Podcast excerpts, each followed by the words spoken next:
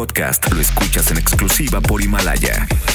Si aún no lo haces, descarga la app para que no te pierdas ningún capítulo. Himalaya.com 5. Estamos contigo. Todavía no sale el sol, pero nosotros ya comenzamos. Antes del amanecer, con Juan Manuel Jiménez. Arrancamos. Muy buenos días, me da muchísimo gusto darles la bienvenida a este espacio madrugador de MBS Noticias 102.5. Gracias por acompañarnos antes del amanecer. Mi nombre es Juan Manuel Jiménez y como todos los días, como todas las mañanas, lo invito a que nos acompañe, a que nos sintonice hasta las seis en punto para que desde muy temprano se informe de las noticias más relevantes de nuestro país en este espacio, en este programa que hacemos absolutamente todos, por lo cual lo invito a formar parte de la expresión en línea y nos deje saber lo que opina de lo que le presentamos a lo largo de estos 60 minutos de información. El día de hoy transmitiendo 100% en vivo desde los Estados Unidos. Nos encontramos en la Gran Manzana, en la ciudad de Nueva York, transmitiendo para usted lo más relevante en la información. Twitter e Instagram arroba Juanma Pregunta, Facebook Juan Manuel Jiménez, WhatsApp 55 16 34 53 95.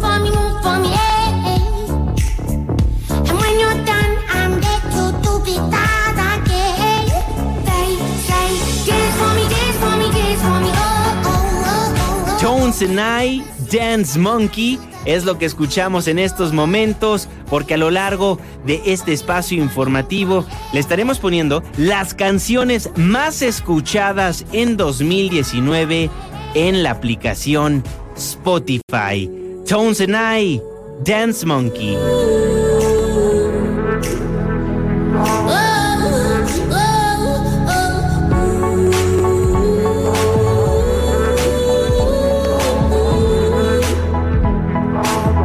El 10 martes, la fecha 31 de diciembre de 2019, la hora 5 de la mañana con 4 minutos, segundo día de la semana, último día del año, último día de diciembre. Estamos en MBS Noticias, antes del amanecer.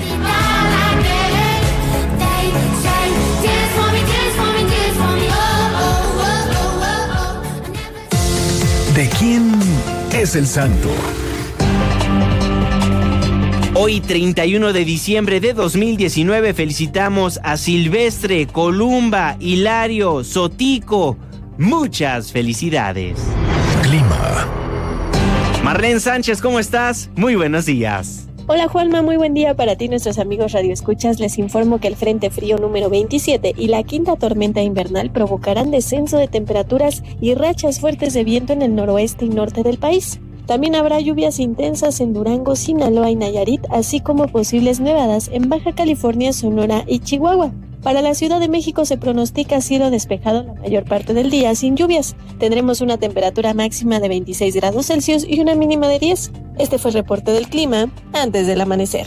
Gracias Marlene y gracias a usted también por sintonizarnos antes del amanecer a través de la señal que sale de MBS Noticias 102.5. Saludo con gusto a todas las personas que nos ven y nos escuchan a través de nuestra página de internet mbsnoticias.com y por supuesto que le mandamos un caluroso abrazo a las personas que nos honran con su presencia a través de las distintas aplicaciones que hay en los teléfonos inteligentes. El reloj está marcando las 5 de la mañana con 6 minutos. Le voy a informar.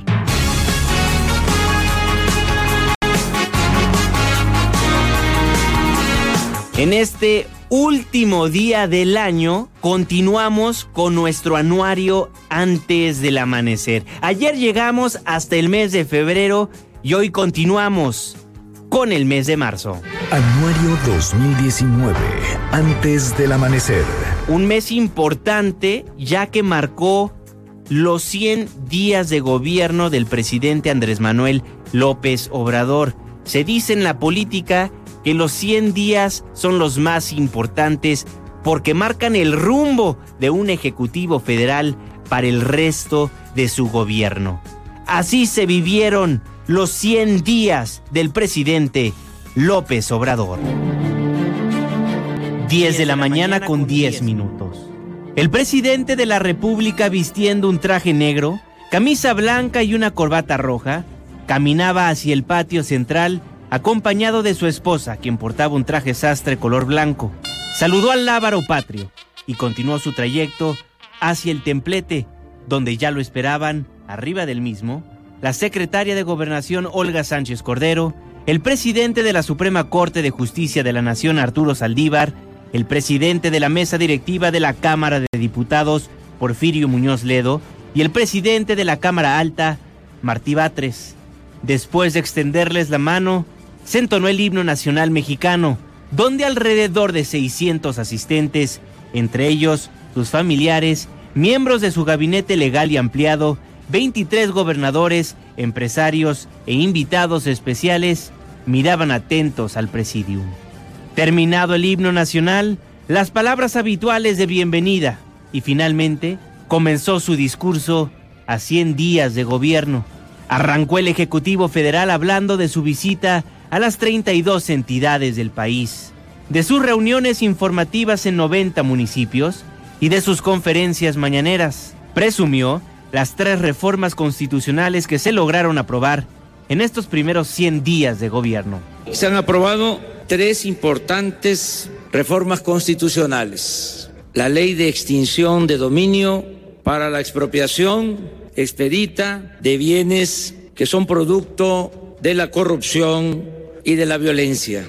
También se modificó el artículo 19 de la Constitución para tipificar como delitos graves y sin derecho a fianza los actos de corrupción, el robo de combustible, y el fraude electoral. Además, ya se aprobó en el Congreso de la Unión y en la mayoría de las legislaturas locales la reforma constitucional para la creación de la Guardia Nacional, que tiene como principal objetivo garantizar la seguridad pública para todos los mexicanos.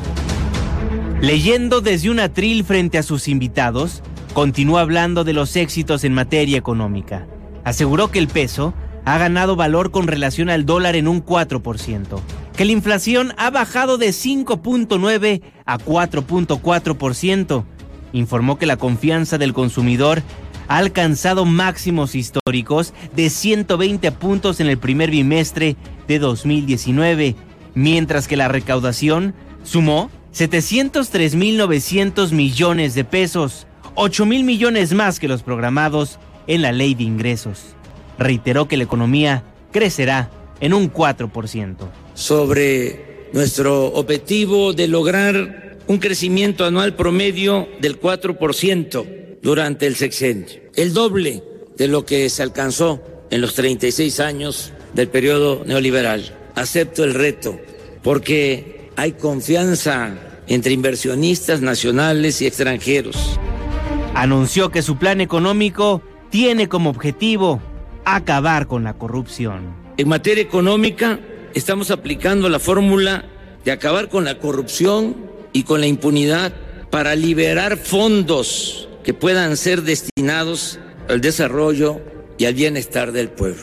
En eso consiste nuestro plan económico. El presidente de la República, interrumpido en algunas ocasiones por los aplausos de los asistentes al patio central de Palacio Nacional, aseguró que más del 50% de los compromisos que realizó el día de su toma de protesta los ha cumplido. El día primero de diciembre hice 100 compromisos con el pueblo de México.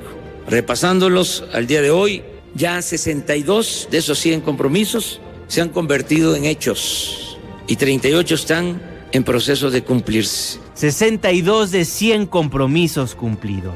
Sin embargo, uno de los retos que el gobierno federal no ha podido cumplir es el de traerle seguridad a los ciudadanos. El primer mandatario admitió que el país se encuentra en estado de indefensión.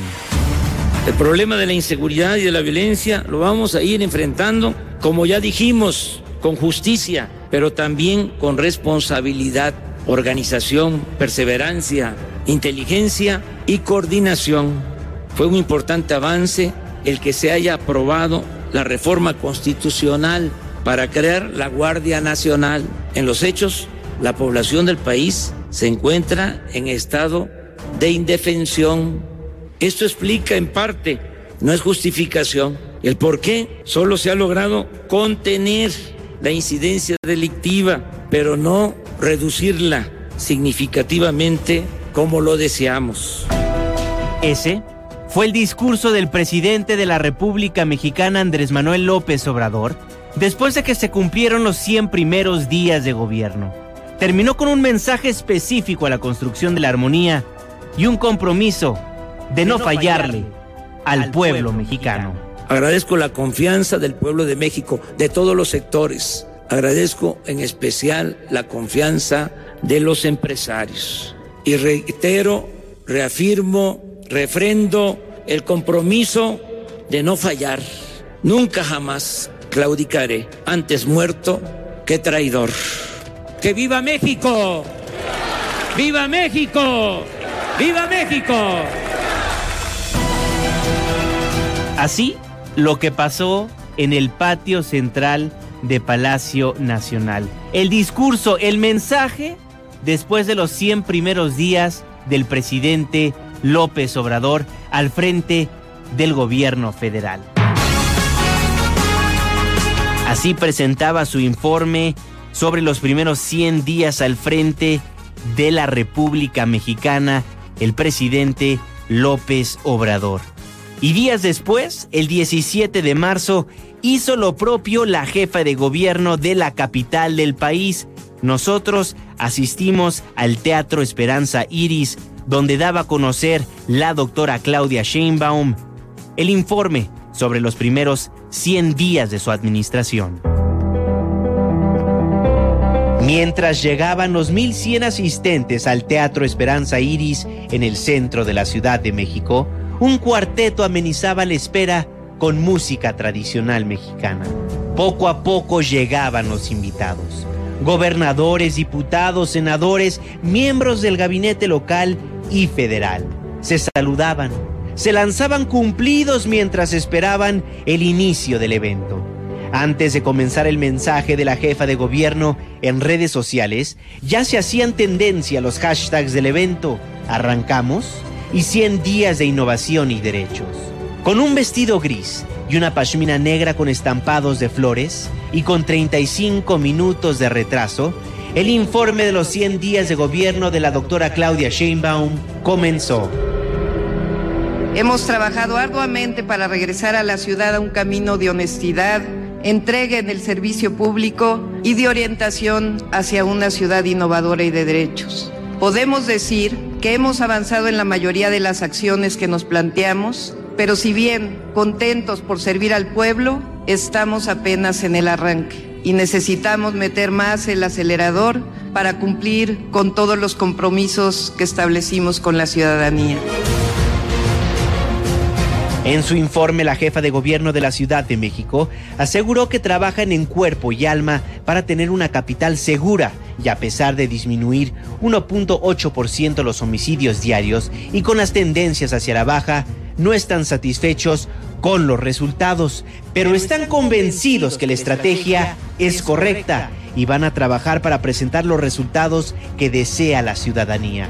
Por lo que el conteo de la inseguridad se realizará a partir de que inició su administración, pues el maquillaje de cifras no les permite una adecuada medición. El maquillaje de distintas cifras en la ciudad, cifras de delitos, incluidos homicidios, robo de vehículo, feminicidios, violaciones.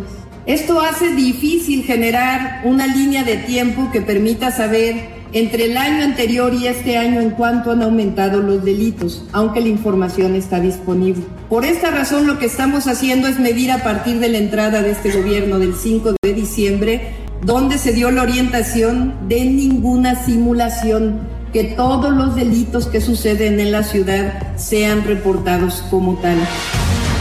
En un mensaje que duró aproximadamente 90 minutos, reiteró que la anterior administración maquilló las cifras, pero la realidad es que se cometían 5.19 homicidios diarios, cuando en 2006, en los tiempos de Andrés Manuel López Obrador, era de punto 8. En los próximos meses entrará en operación un nuevo esquema centralizado de investigación de homicidios, en el que la Procuradora ha estado trabajando con asesoría de la Embajada Francesa, que permitirá realizar verdaderas investigaciones. En el Teatro de la Ciudad, la doctora Sheinbaum detalló que han tenido ahorros de 10 millones de pesos en combustible de las Secretarías de Obras y Aguas y 41.6 millones de pesos en la Secretaría de Seguridad Ciudadana. En repavimentación se disminuyó un 25% el costo por metro cuadrado y en la compra de computadoras para los pilares se obtuvieron ahorros de 32% por unidad. En materia de derecho a la salud, la mandataria local aseguró que el abasto de medicamentos en hospitales aumentó del 30% en diciembre al 80%, tan solo por el profesionalismo y honestidad del equipo de las Secretarías de Salud, Administración y Finanzas, además de lograr que los médicos trabajaran los fines de semana. En tres meses logramos que en 52 de los 100 centros de salud denominados T2 y T3 haya médicos los fines de semana tan solo reorganizando las distintas jurisdicciones de los servicios de salud.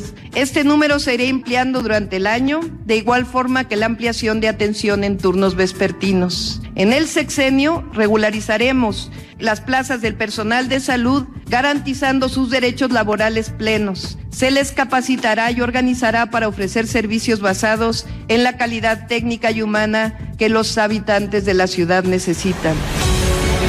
La jefa de gobierno continuó presumiendo sus logros. A partir del 25 de marzo iniciarán 45 brigadas para detectar fugas de agua. El 22 de abril comenzarán a operar las fotocívicas en sustitución de las fotomultas. El aumento en un 35% de la matrícula de los centros de desarrollo infantil.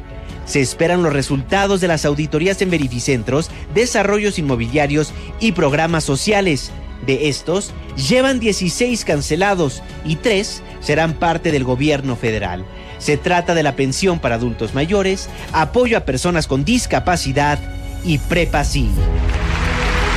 Interrumpida en al menos 35 ocasiones por aplausos en casi hora y media de discurso, la doctora Claudia Sheinbaum concluyó así su mensaje a 100 días de haber tomado el puesto. Como lo mencioné el 5 de diciembre, llegamos al gobierno para entregar toda nuestra voluntad, determinación y capacidad para hacer de la Ciudad de México una ciudad segura, innovadora y de derechos, y estar a la altura de este pueblo maravilloso de la Ciudad de México y por supuesto a la altura de la cuarta transformación de la República. ¡Viva la Ciudad de México! Así acababa el mes de marzo. Y llegaba abril, uno de los meses que marcó la agenda mundial. El 15 de abril, una tristeza sofocante inundaba a los habitantes de la bella París, Francia. La Catedral de Notre Dame sufrió un incendio. Lunes 15 de abril de 2019, París, Francia. 6 de la tarde con 50 minutos. En el Día Mundial del Arte, la celebración internacional con el fin de promover conciencia de la actividad creativa en todo el mundo, la noticia salía del monumento religioso más visitado de Europa, la Catedral de Notre Dame. Al mediodía de México, 7 de la noche en París, una potente columna de humo y llamas se veían salir de uno de los templos emblemáticos de la capital gala. No podía imaginarme a Notre Dame afectada por una catástrofe, sin medios para que la ayuda llegue de inmediato. Aparentemente no hay sistema contra incendios, no hay sistema de seguridad. Para mí es Francia la que ha sido tocada. Francia está ardiendo. Cinco minutos después de que la catedral había cerrado sus puertas al público, el caos comenzó. Los bomberos parisinos actuaron rápidamente. Desalojaron a las personas de las inmediaciones de la catedral. No hubo personas lesionadas por el incendio que en cuestión de minutos devoró y convirtió en cenizas primero la aguja central que medía más de 93 metros de altura y después buena parte de su techo. Casi todo el armazón se incendia y la aguja se derrumbó. La prioridad de los bomberos en este momento es proteger las dos torres principales y la estructura principal, especialmente para preparar la restauración del edificio. Mientras los equipos de emergencia hacían todo lo que estaba en su poder para controlar y apagar las llamas, quienes veían a lo lejos cómo el fuego consumía la catedral, cantaban y rezaban, dándole fuerza a los servidores públicos. La zona totalmente acordonada. Lo que se escuchaba eran las sirenas de las ambulancias. Los ojos del mundo viendo cómo 800 años de historia ardían en llamas. A las 4 horas de la madrugada de este martes, tiempo de Francia, se informó que el incendio podría estar ligado a las obras de restauración que se estaban efectuando precisamente en toda la parte superior de la catedral. La Fiscalía de París abrió una investigación de la que se hizo cargo la Policía Judicial para determinar las circunstancias en las que se produjo el incendio. Al lugar, arribó el presidente de Francia, Emmanuel Macron. Habló de la importancia de la Catedral de Notre Dame. Quiero acordarme ahora de todos nuestros compatriotas, porque Notre Dame de París es nuestra historia, nuestra literatura, nuestra imaginación, el lugar en el que hemos vivido todos nuestros grandes momentos. Nuestras epidemias, nuestras guerras, nuestras liberaciones. Es el epicentro de nuestra vida. Es el kilómetro cero del que parten las distancias y el referente por el que nos orientamos en París. Es tantos libros y cuadros. Es una catedral de todos los franceses, incluidos los que nunca han estado aquí. Yo me comprometo. A partir de mañana pondremos en marcha una suscripción a nivel nacional y más allá de nuestras fronteras. Llamaremos a los mayores expertos y serán muchos los que contribuirán. Al borde de las lágrimas, desde la explanada del templo, el presidente de Francia anunció una colecta nacional e internacional. Dos tercios del techo se quemaron, de acuerdo al ministro francés de Cultura. El edificio que comenzó a construirse en 1163 y finalizó en 1345 se incendió. La historia, las reliquias, la catedral que 13 millones de personas visitan cada año ardió en llamas, ardió en llamas. Y reconstruiremos. Reconstruiremos Notre Dame. Porque es lo que los franceses esperan. Porque es lo que merece nuestra historia. Porque es nuestro destino.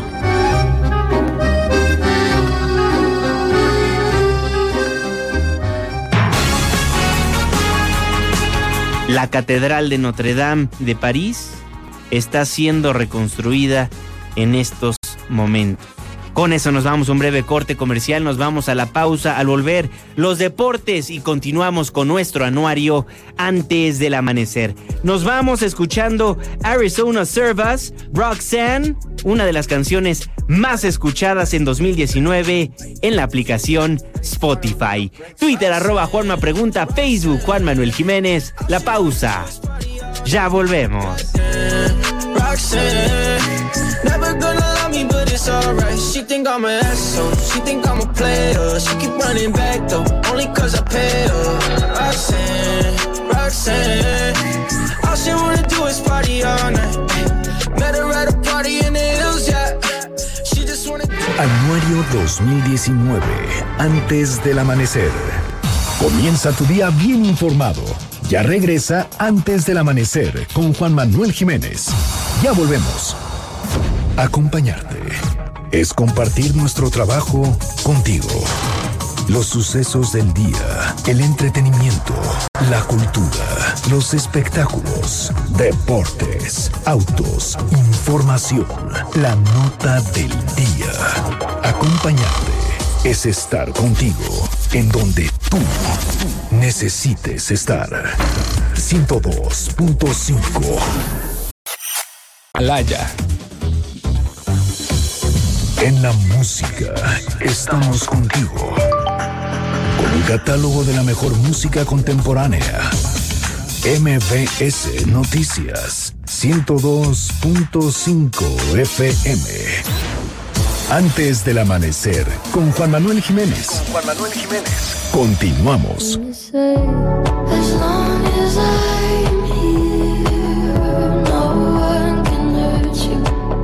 Billie Eilish, Everything I Wanted.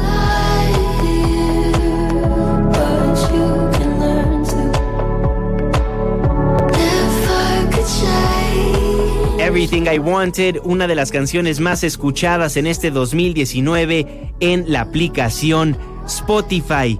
Muchísimas gracias por continuar con nosotros en MBC Noticias el día de hoy transmitiendo antes del amanecer desde los Estados Unidos desde la Unión Americana en el estado de Nueva York, donde haremos una cobertura para Azteca 1 en unos momentos más en este último día del año. Pero ¿qué es noticia en nuestro país? Vámonos con un resumen informativo.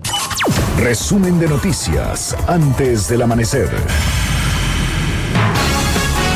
Empezamos este resumen contigo, Oscar Palacios. Gracias Juanma, buenos días. La Secretaría de Relaciones Exteriores instruyó a la embajadora de México en Bolivia, María Teresa Mercado, que regrese a nuestro país a fin de resguardar su seguridad e integridad. Luego de que se declarara persona non grata a la embajadora Mercado, el gobierno de México tomó nota de la situación y decidió dejar a Ana Luisa Vallejo a cargo de la embajada en Bolivia. De acuerdo con un comunicado, tras este movimiento, la representación diplomática continuará operando con tranquilidad. El gobierno de México destacó que el actuar de la embajadora María Teresa Mercado siempre cumplió con los principios de política exterior consagrados en la Constitución y en el derecho internacional. Recordó que la embajadora Mercado ingresó al Servicio Exterior Mexicano en 1983 y ha obtenido condecoraciones de naciones como Dinamarca y Países Bajos, por lo que consideró que la decisión de declarar la persona non grata es de carácter político. Justo en este marco, el secretario de Relaciones Exteriores, Marcelo Ebrard, reconoció la actuación de la embajadora María Teresa Mercado. A través de un mensaje publicado en su cuenta de Twitter, el canciller destacó que María Teresa Mercado cumplió cabalmente representando a México y su causa a favor del asilo y la paz. Señaló que su entereza y apego a la mejor tradición de política exterior de nuestro país siempre será un timbre de orgullo. Juan Mes el reporte, más información con mi compañera Nora Bucio. Gracias, Oscar. Muy buenos días. La secretaria de Gobernación, Olga Sánchez Cordero, aseguró que este gobierno ha regresado a los números originales de administraciones anteriores en el caso de migrantes detenidos por la patrulla fronteriza, por lo que rechazó que este gobierno haga las funciones de muro para Estados Unidos. Además, anunció la llegada de una nueva caravana centroamericana. Sánchez Cordero anunció que el gobierno mexicano se prepara ante la posibilidad de que en los primeros días de enero del 2020 una nueva caravana migrante parta de San Pedro Sula, Honduras, como las que se realizaron al inicio de esta administración. La funcionaria dijo que esta información proviene de algunos medios de comunicación y de redes sociales, por lo que se estaría realizando una investigación para confirmar este dato y también para ultimar detalles en caso de que los migrantes lleguen a México. Escuchemos a Olga Sánchez Cordero. Pues yo escuché y leí en el periódico que se estaba organizando otra caravana, no sé si ustedes también tuvieron noticia de eso, que se estaba organizando en, para los primeros días del mes de enero. Eh, no sé qué dimensión tenga, me dijeron, o cuando menos eh, tenemos noticia de que se está organizando a través de las redes sociales, ya ven que ahora las redes sociales convocan a muchas cosas, entonces estaban convocando a una nueva caravana en Honduras en San Pedro Sula, tengo entendido. En conferencia de prensa, donde presentó las cifras en materia de migración, rechazó los señalamientos de la oposición en contra de la actual administración encabezada por el presidente Andrés Manuel López Obrador y precisó que se han alcanzado las cifras históricas de los gobiernos de Vicente Fox y Felipe Calderón. Escuchemos nuevamente a Olga Sánchez Cordero. Que volvimos a los números originales que habían tenido los sexenios anteriores, concretamente en el sexenio en donde estuvo gobernando el PAN, Felipe Calderón y Fox, tenían más o menos entre 40 y 60 mil migrantes que habían sido detenidos por la patrulla fronteriza. Estamos volviendo al número histórico. Entonces me pregunto hoy por qué nos están diciendo que estamos siendo el muro cuando tradicionalmente, históricamente, en los sexenios, en los tres sexenios anteriores, era más o menos el número de migrantes detenidos en los, en los Estados Unidos. Reconoció que en el mes de mayo la cifra se disparó a 144 mil detenidos. Sin embargo, ahora se ha abierto la oportunidad para que los migrantes que así lo desean puedan quedarse de manera permanente en México. Ahora escuchemos a René Cruz. René. Muy buenos días. Gracias, Nora. La Fiscalía General de la República cumplimentó el pasado 26 de diciembre tres órdenes de aprehensión en contra de integrantes del grupo delictivo La Línea por su presunta participación en el ataque contra integrantes de la familia Levarón, con lo cual ya suman siete las personas detenidas por estos hechos. Los detenidos fueron identificados como Fidel Villegas Villegas y o Fidel Alejandro Villegas Villegas, alias el Chiquilín, Juan Carlos Valenzuela León, Paquetex, y Javier Castillo Delgado, Cebollo y o Cebollín. Un juez de control con residencia en el Estado de México calificó de legal la detención y vinculó a proceso a los tres imputados por el delito de delincuencia organizada con la finalidad de cometer delitos contra la salud y los que resulten en razón del ataque a la familia Levarón y concedió cuatro meses para la conclusión de la investigación complementaria. La FGR informó que en razón de la secrecía en su momento se dará a conocer oportunamente la situación jurídica que guardan otras cuatro personas que se encuentran bajo la medida cautelar de arraigo. Respecto al caso del director de Seguridad Pública Municipal de Janos, Chihuahua, Fidel Alejandro Villegas, las investigaciones señalan que es un elemento activo de la línea y a través de su personal brindaba seguridad al grupo delictivo. Asimismo, esta persona es investigada por autoridades federales de los Estados Unidos. Tenemos más información con mi compañera Ernestina Álvarez. Gracias René, te saludo a ti y a los amigos del auditorio. Les informo que en lo que va de la actual temporada de influenza, la Secretaría de Salud ha identificado 14.600 casos probables, de los cuales ha confirmado 995 y se han registrado hasta el momento 40 muertes asociadas a esta enfermedad. En el 98% de los decesos se trató de personas que no se vacunaron a pesar de tener hipertensión, diabetes, obesidad, insuficiencia renal y enfermedades respiratorias crónicas. De acuerdo con el boletín epidemiológico semanal, la Secretaría de Salud reportó que los grupos de edad más afectados son los menores de edad de 1 a 14 años y los adultos de 55 años en adelante. Las entidades con mayor incidencia de influenza son Yucatán, Quintana Roo, Colima, Tlaxcala, Nayarit e Hidalgo. La actual temporada de influenza mantiene un predominio de las cepas AH3N2, AH1N1 y la tipo B. El 56% de los casos que se han registrado son de mujeres y en la última semana los contagios incrementaron un 14.8%. Por ello, la Secretaría de Salud recuerda que la vacuna de la influenza es gratuita y se puede aplicar en cualquier unidad médico familiar. La dosis se debe aplicar a los niños de hasta 5 años de edad, adultos mayores, las mujeres embarazadas y quienes padezcan enfermedades crónico-degenerativas. Ahora escuchemos a mi compañera Angélica Melín. Ernestina, buenos días. En la Cámara de Diputados, la Unidad de Evaluación y Control de la Comisión de Vigilancia de la Auditoría Superior de la Federación aplicará al menos seis auditorías al órgano fiscalizador referido durante el año entrante. De acuerdo al plan de trabajo para 2020, elaborado por la Unidad de Evaluación, en el caso de los gastos en servicios personales en la auditoría, se revisará el 80% del presupuesto asignado a ese renglón. Entre otros elementos, se vigilará la contratación de personal, el pago de sueldos y prestaciones, el cumplimiento de derechos u obligaciones, el ejercicio del gasto y los expedientes de personal. Una de las auditorías anticipó la unidad de evaluación se va a aplicar a los servicios de traslados y viáticos en la auditoría superior, esto con el fin de corroborar que en esas áreas haya un ejercicio transparente de los recursos públicos. También serán auditados la adquisición de bienes de oficina y bienes informáticos por el volumen y la relevancia que tienen para el desarrollo de las funciones en el organismo autónomo. El programa también establece que se llevarán a cabo auditorías y evaluaciones técnicas que incluyen visitas e inspecciones y en caso de irregularidad se emprenderán los procedimientos administrativos de investigación a los servidores públicos de la auditoría que resulten responsables. La unidad puntualizó que es necesario revisar el gasto en servicios personales en la auditoría superior, mismo que no ha sido analizado en los últimos cuatro años. Hasta aquí la información.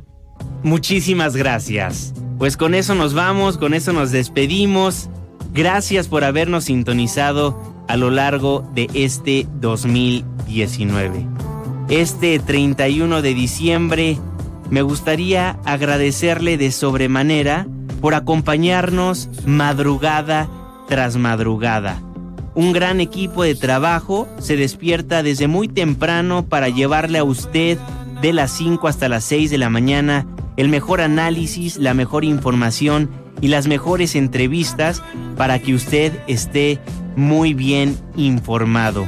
Gracias a todos nuestros colaboradores, gracias a nuestro productor Paco Cigarroa, a los operadores que nos acompañan mañana tras mañana, pero en especial a usted.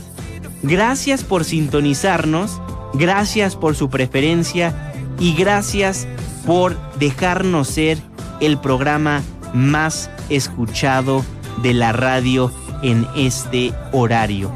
El 2019 se acaba, pero lo esperamos en el 2020 y esperamos que usted nos sintonice a lo largo de muchos años más. No podemos olvidar los errores de este 2019, pero de cada lección nos llenamos de sabiduría que la felicidad los aguarde en este año que está por comenzar. Dejamos el 102.5 pero nos escuchamos en el 104.9 en Exa FM le tenemos un resumen de noticias cada hora a la hora. Y después nos vemos en la televisión desde las 8 de la mañana en una cobertura especial por Azteca 1 estaremos desde las calles de Nueva York dándole el previo al año nuevo que está por comenzar. Gracias por sintonizarnos a lo largo del 2019. Gracias por su preferencia. A nombre de este gran equipo de trabajo, se despide de ustedes su servidor y amigo, Juan Manuel Jiménez. Nos escuchamos en el 2020.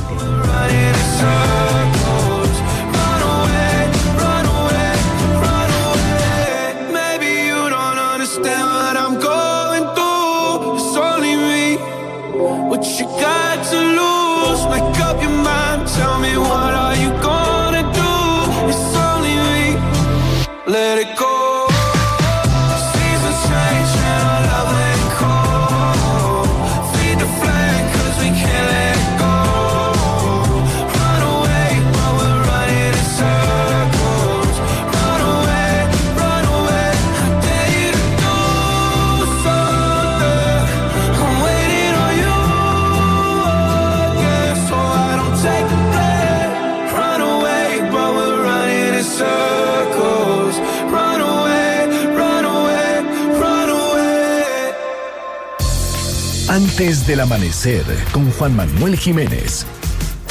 MBS Noticias.